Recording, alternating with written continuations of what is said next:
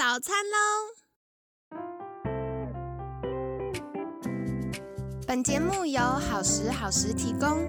节目开始之前，请帮凯西一个小忙，订阅、分享、给予五星好评吧！也不要忘了追踪好时好时粉砖和 IG。现在也提供 Mr. Box 的订阅式赞助，让我们一起好好吃饭，好好生活，迎接幸福吧！嗨，欢迎来到凯西陪你吃早餐，我是你的健康管理师凯西。今天呢，很开心邀请到凯西的好朋友爱能职能治疗所洪玉玲职能治疗师。玉玲早安，早安。你果然是带小朋友的，这声音听起来好甜哦。我觉得你声音比较甜呢。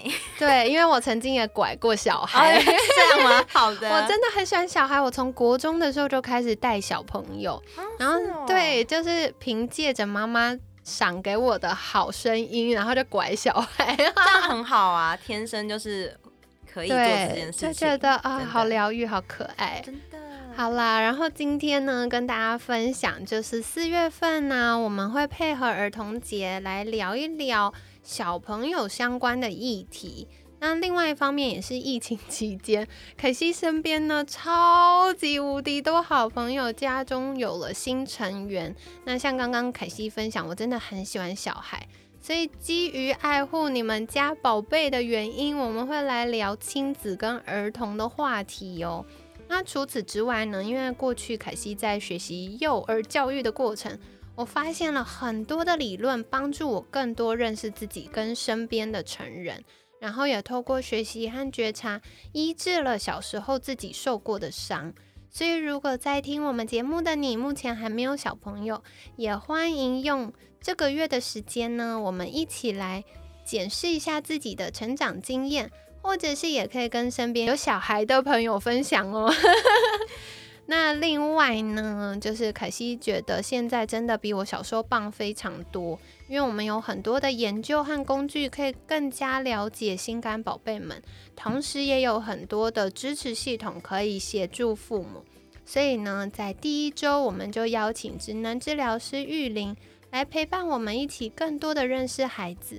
那首先想邀请玉玲跟听众们介绍一下自己。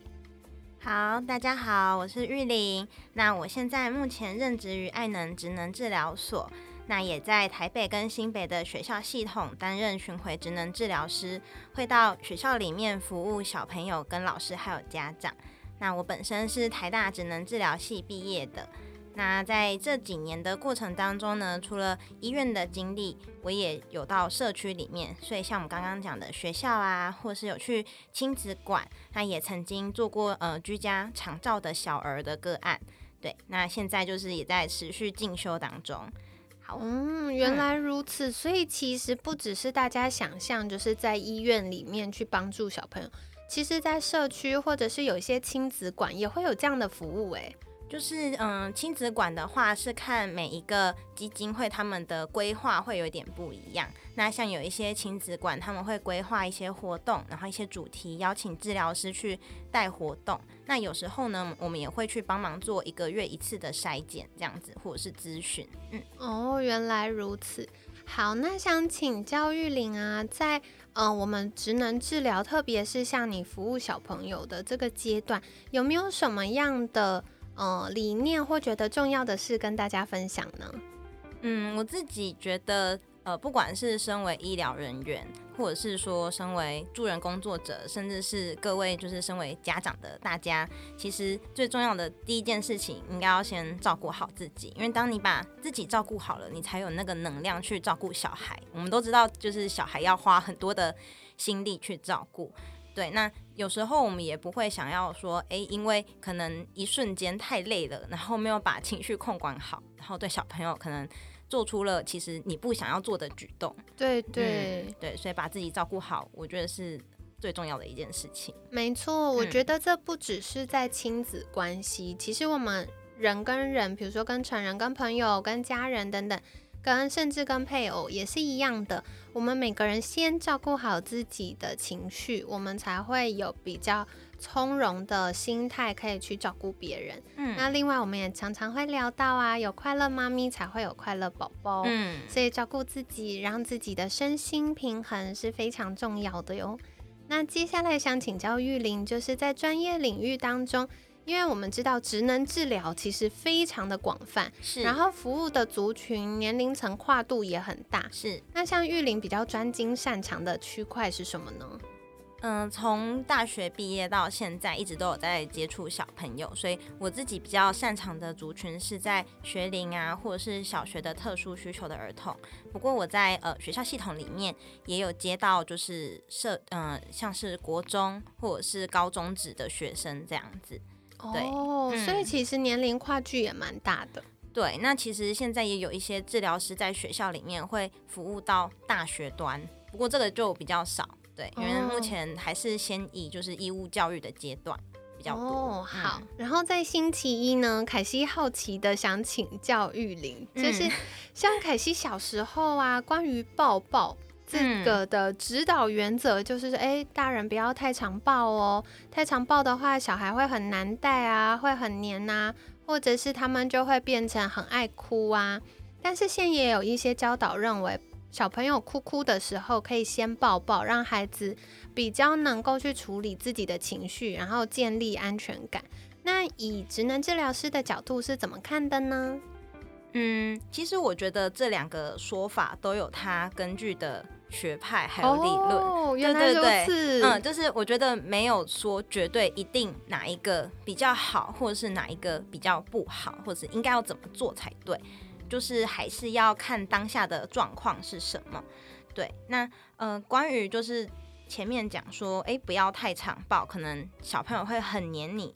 但是现在有些人说啊，应该要先抱抱小孩子，建立安全感的部分的话，我觉得是，嗯，家长要透过抱抱给予安慰的时候，是抱持着什么想法？例如说，哎，你你放心，我会在这里陪着你啊，还是会有一种，哎呦，怎么这么可怜？就是啊，你就是需要我的安慰这样子，对对对，所以其实是可以。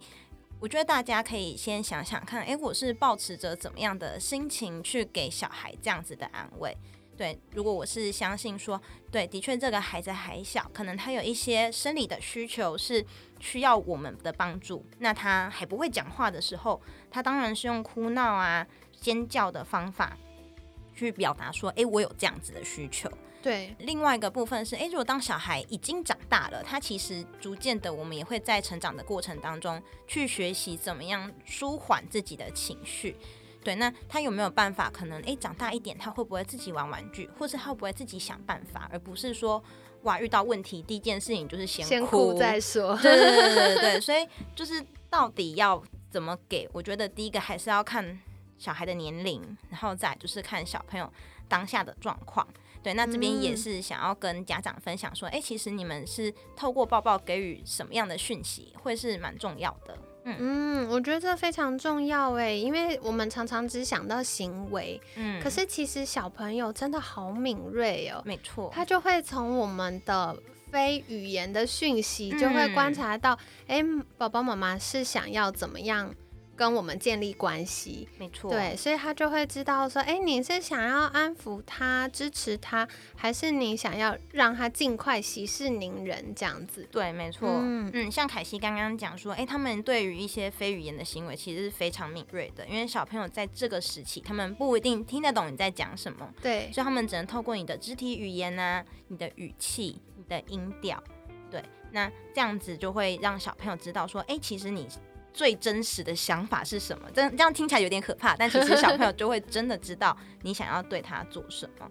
那另一方面就是建立安全感的部分，我们很常用抱的，其实是因为大家在研究或者是理论都发现说，哎，触觉其实跟所谓的依附关系呀是蛮有蛮有就是关系的。